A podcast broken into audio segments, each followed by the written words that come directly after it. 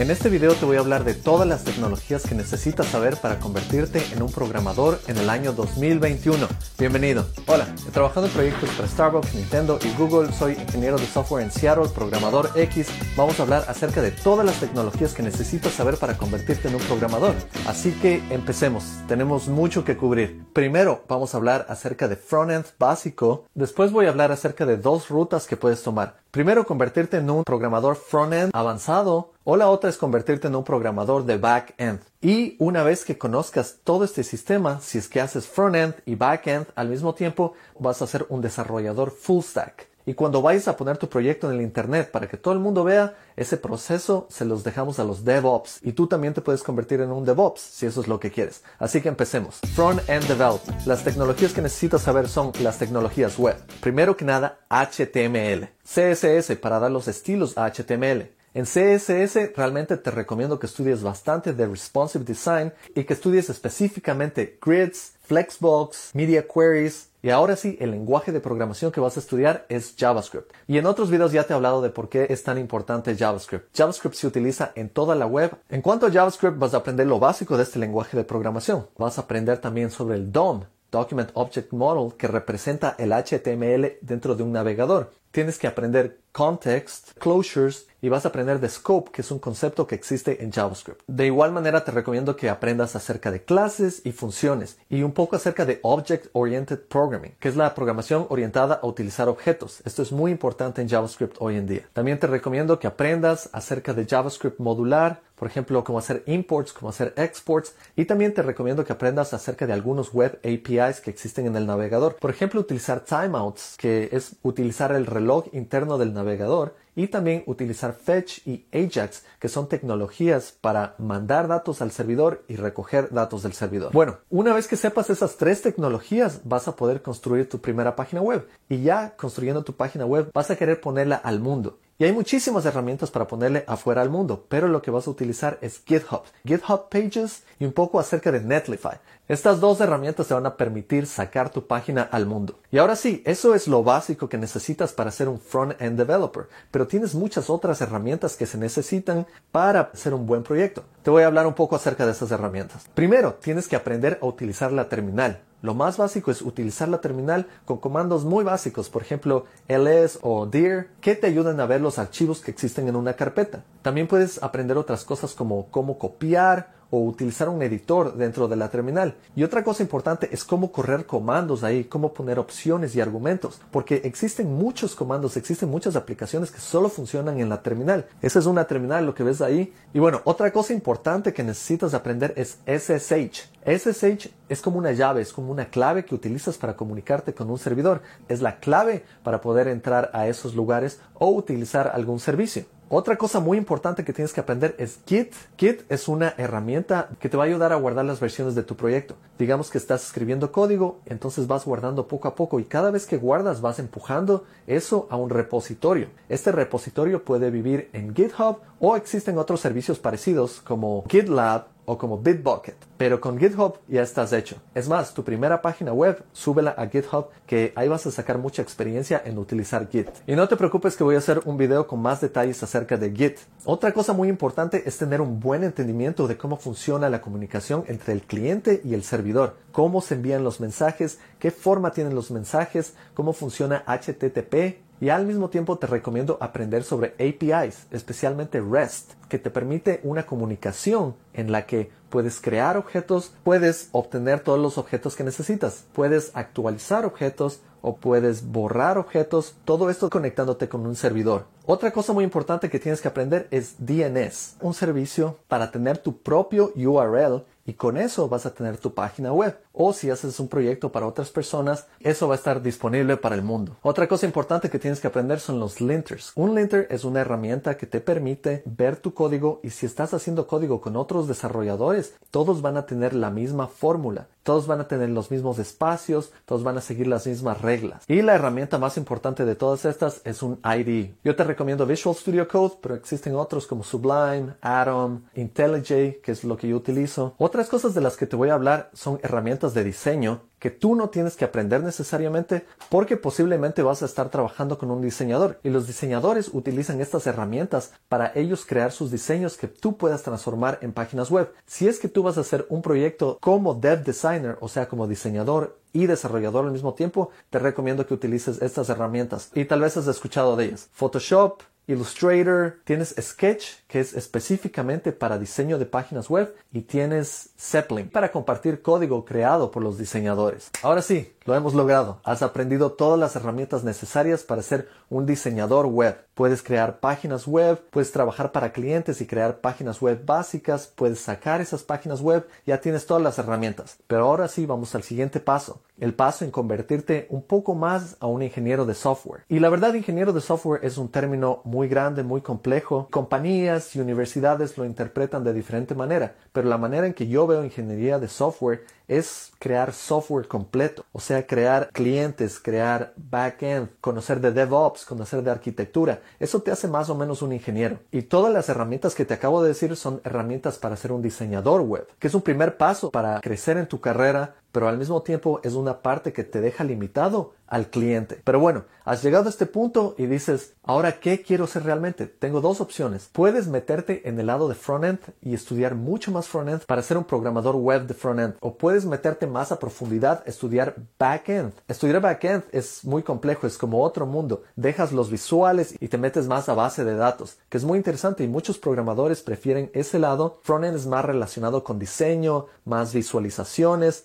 Es más relacionado con datos y lógica que sucede en los servidores. Pero también puedes escoger los dos y eso te va a hacer un full stack developer. Igual te recomiendo, anda poco a poco, escoge primero un lado y si es que no sabes, lo que yo te aconsejaría primero es que seas front-end developer. Así que entremos en este lado avanzado de front-end.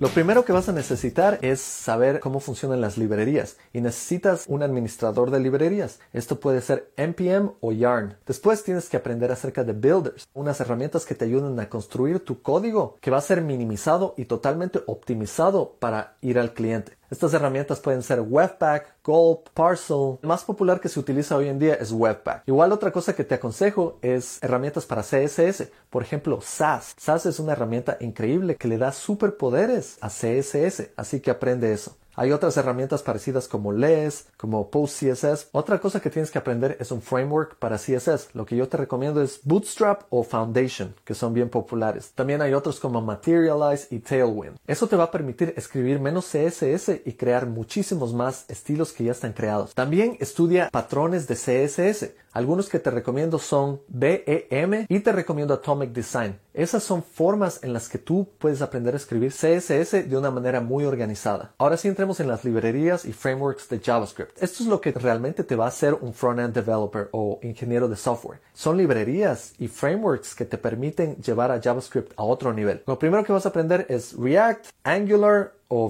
Hoy en día lo más popular es React, así que anda con React y aprende las herramientas relacionadas con React. Estudia bien la documentación de React y aprende Create React App, que es un comando que te permite crear aplicaciones de React súper rápido. También aprende Storybook. Storybook es buenísimo para crear componentes de forma aislada y crear documentación al mismo tiempo. Aprende GraphQL, que es una forma de conectarse con el backend de una manera muy optimizada. Y también aprende acerca de cómo guardar información en la memoria y comunicarse entre componentes utilizando Redux o MobX. Estas son herramientas de state management que son muy útiles para proyectos grandes utilizando React. Estas también funcionan para Angular, también funcionan para Vue y de igual manera aprende todas las herramientas relacionadas con Angular y las relacionadas con Vue. No tienes que aprender esos tres frameworks, pero con React hoy día te va a ir muy bien. También te recomiendo que aprendas bastante sobre testing, que aseguran que tu página va a funcionar bien. Hay unit test, hay end-to-end test, hay integration test y algunos algunas herramientas de ejemplo son Jest, Mocha, Enzyme, Test Café, Protractor, así que escoge algunos de esos que funcionen bien con React si es que vas a hacer React o con Angular si es que vas a hacer Angular. Y otras herramientas que son importantes y muy avanzadas en JavaScript son TypeScript que te va a permitir utilizar types en JavaScript. También puedes utilizar prop types, que funciona muy bien con React. De componente en componente pasas propiedades y esto te va a dar errores o advertencias si es que no estás pasando la forma correcta. También puedes aprender un poco más de programación funcional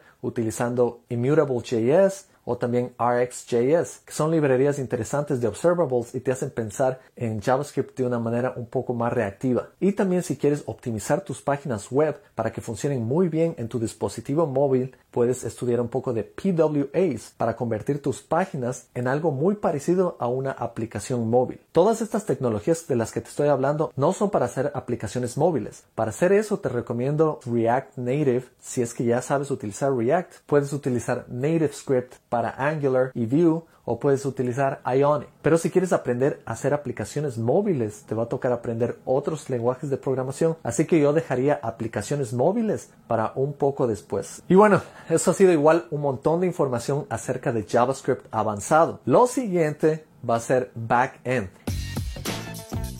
Y backend es un mundo totalmente distinto. Es cómo funcionan las páginas web desde el punto de vista de los servidores. Es más, te vas a liberar totalmente de las imágenes y todo el UI y te metes un poco más en hacer conexiones y recolectar información de bases de datos y procesarlas para enviarlas al cliente. Así que para esto definitivamente vas a tener que aprender un lenguaje de servidor yo te recomiendo que empieces con Node.js. Node.js es perfecto porque es JavaScript. Es JavaScript pero en el backend. Entonces ya como sabes JavaScript en el frontend, esto va a ser muy fácil. Para Node.js existe algo que se llama Express. Express te permite crear APIs para que la comunicación entre cliente y servidor sea muy fácil. De igual manera, frameworks como Express existen para muchos otros lenguajes de programación que hacen más fácil la programación web. Por ejemplo, otros lenguajes que puedes aprender son Java, y si aprendes Java, puedes aprender el framework que se llama Spring, que hace algo muy parecido a lo que hace Express para Node. De igual manera, puedes aprender C Sharp y aprender .NET. Java y C Sharp son para compañías grandes y aplicaciones de enterprise normalmente, y son lenguajes que han existido por muchísimo tiempo. Si quieres construir un server mucho más optimizado y un rendimiento increíble, piensa en Go o en Rust. Estos dos lenguajes de programación son súper rápidos para muchísimas aplicaciones y van a ser utilizados mucho más en el futuro. Y también te recomiendo que estudies sobre Lambda, Serverless. Es de AWS de Amazon, en donde básicamente tú escribes código en cualquier lenguaje y es como que el servidor no está corriendo todo el tiempo. Este funciona de diferente manera. Cuando tú haces un pedido al backend, el servidor inmediatamente corre esa función y muere instantáneamente. Entonces es una manera diferente de hacer las cosas hoy en día y es también muy popular. Una vez que ya hayas aprendido uno de estos lenguajes de programación, estás bien. La cosa es aprender el lenguaje de programación, el framework y de ahí todos los otros lenguajes de programación con sus frameworks van a ser bien parecidos a lo que empieces estudiando. Y la siguiente fase es aprender sobre bases de datos, porque ahí es donde se van a almacenar todos los datos para cualquier información. Te doy como ejemplo, Facebook, si tú subes una foto, información sobre esa foto se guarda en la base de datos. Y eso existen bases de datos gigantescas que tienen miles y miles de records. Así que primero estudia una base de datos que sea relacional. Es una base de datos que sea como una tabla. Y en estas tienes PostgreSQL, tienes MySQL. Yo te recomiendo estudia PostgreSQL. También tienes otras bases de datos que son NoSQL y sirven para diferentes cosas. Son para guardar objetos. Yo te recomiendo aprender MongoDB. Y tienes otras parecidas como Couchbase y RethinkDB. Hay otros tipos de bases de datos, por ejemplo, para caching. Tienes Redis y tienes Cassandra. Y también tienes algo que se llama Elasticsearch, que es para crear como un search engine para buscar mucho más rápido en una base de datos. Y te digo, la mayoría de proyectos en los que vayas a terminar trabajando no van a utilizar todas estas bases de datos. Ellos van a escoger una, entonces escoge lo más popular o las dos más populares que sean diferentes. Por ejemplo, una de SQL y una que sea no SQL. Otra cosa interesante que puedes estudiar en backend son message brokers. Son tecnologías que son buenas para mandar mensajes y streaming. Una que recomiendo es Kafka. Kafka puedes mandar información en forma de mensajes y tú te suscribes a esos mensajes y escuchas y puedes tener muchos servidores escuchando esos mensajes. Y de igual manera, para todas estas herramientas que vas a aprender, necesitas otras herramientas de utilidades. Por ejemplo, necesitas herramientas de package management. Como en el frontend tienes npm, que es para conseguir librerías, en el backend existe exactamente lo mismo. Vas a tener muchísimas librerías que te vas a bajar de diferentes lugares y si utilizas Node, vas a utilizar npm en el backend. O si utilizas Spring, vas a probablemente utilizar Maven. Y así tienes que aprender la tecnología específica para el lenguaje de programación que tú tienes. Otra cosa importante son tests, librerías que te ayuden a hacer tests, unit tests, integration tests, API tests, para asegurarte de que todo funcione bien. De la misma manera que tienes tests para el frontend. Vas a aprender más de seguridad. Hay que tener mucho más cuidado en backend porque tienes bases de datos que pueden tener información que no quieres que se exponga. Así que tienes que aprender todos los principios de seguridad y aprende un poco acerca de los ataques que un hacker te podría hacer a tu base de datos o a tu servidor. También te recomiendo aprender acerca de authorization y authentication, que es la manera en que tú vas a crear un username, un password y vas a dar acceso a alguien a que utilice la página web. Authorization es más como identificar a ese usuario que ha sido creado y darle acceso a diferentes documentos. Otra tecnología muy importante que tienes que aprender es Docker. Docker es esencial hoy en día. Es un contenedor en donde pones todos los archivos, todo tu sistema de backend en el que va a correr y simplemente pones este contenedor en diferentes servidores y funciona. Esto es necesario porque imagínate, muchos servidores pueden tener diferentes sistemas operativos como Mac OS, como Windows y no quieres que tu código vaya a algún lugar y corra y no funcione. Entonces tu código tiene que funcionar muy bien dentro de Docker y de ahí Docker puede ser puesto en cualquier servidor y va a funcionar bien. WebSockets, si quieres aprender más de comunicación en tiempo real, esto también es necesario para frontend. Es una comunicación en donde mandas algo inmediatamente y cambia directamente en el frontend o en el backend. Y también aprende sobre ORMs. Cada lenguaje de programación va a tener diferentes librerías que tienen ORMs. ORMs son maneras de comunicarse con las bases de datos para que tú no tengas que escribir SQL. Simplemente escribes algo en JavaScript o en C Sharp y ya te comunicas directamente y así no tienes que transformar en diferentes lenguajes para poderte comunicar con la base de datos. Eso es todo lo que necesitas para hacer backend development. Ya conociendo todas estas tecnologías que te he mostrado en este video, ya puedes ser un full stack developer. Ya puedes crear aplicaciones y sistemas completos y hay una ruta más que puedes tomar para expandir estos conocimientos que yo pienso que son muy necesarios y es la ruta de DevOps. DevOps son Developer Operations, operaciones de desarrolladores. Son desarrolladores que se encargan solo de tomar código y ponerlo al mundo. Pero a veces tienes miles de repositorios, miles de archivos o trabajas con diferentes lenguajes de programación y tienes sistemas muy complicados. Entonces estas personas se encargan de organizar todo en una manera en que tú simplemente empujes código y el código aparezca en vivo en otros lugares. Y esto requiere muchísimo trabajo. Ellos también se aseguran de que todos los contenedores de Docker estén en buenas condiciones. Y esto es muy esencial si quieres llevar tus conocimientos a otro nivel. Así que lo que te recomiendo para que estudies como DevOps es, como ya te dije, Docker, aprende un poco del sistema de AWS y ese ecosistema, aprende sobre Kubernetes. Es un sistema de organización de contenedores de Docker en el que puedes tener cientos de servicios y está todo orquestado por Kubernetes. Aprende sobre pipelines. Tú empujas código a un servidor para que sucedan diferentes procesos. Aprende bastante sobre logging también. Unas herramientas que te recomiendo son New Relic y Logly. Y también puedes aprender sobre CloudWatch de AWS. Imagínate que en el backend vas a tener todo este código corriendo en diferentes servidores y lo que no quieres hacer es meterte a los servidores para ver qué está fallando. Lo que vas a hacer en lugar de eso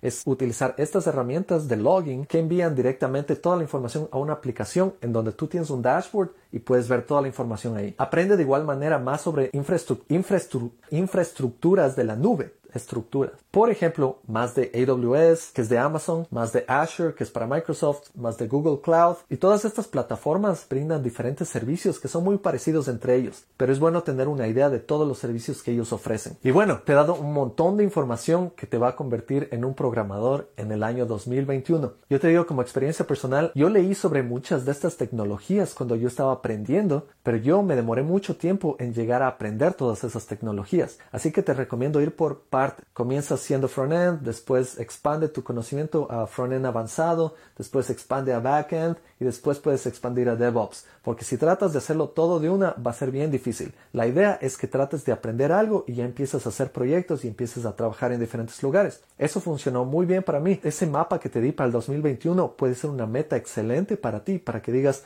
me voy a convertir en programador y no tienes que ser un experto en backend o DevOps pero puedes ponerte como meta que vas a ser un muy buen desarrollador front-end y después expandir poco a poco para ir creciendo en tu carrera. Eso es algo más realista. Si te gustaría conocer más a profundidad acerca de una de estas tecnologías, déjame una pregunta en los comentarios. También cuéntame, ¿qué preferirías ser, front-end o back-end? Me interesaría escuchar mucho tu respuesta. No te olvides de ver otros videos que estoy publicando acerca de estas mismas tecnologías de las que te hablé aquí. Y recuerda, dame un like, suscríbete, déjame comentarios y nos vemos en el próximo video. Mucha suerte codificando.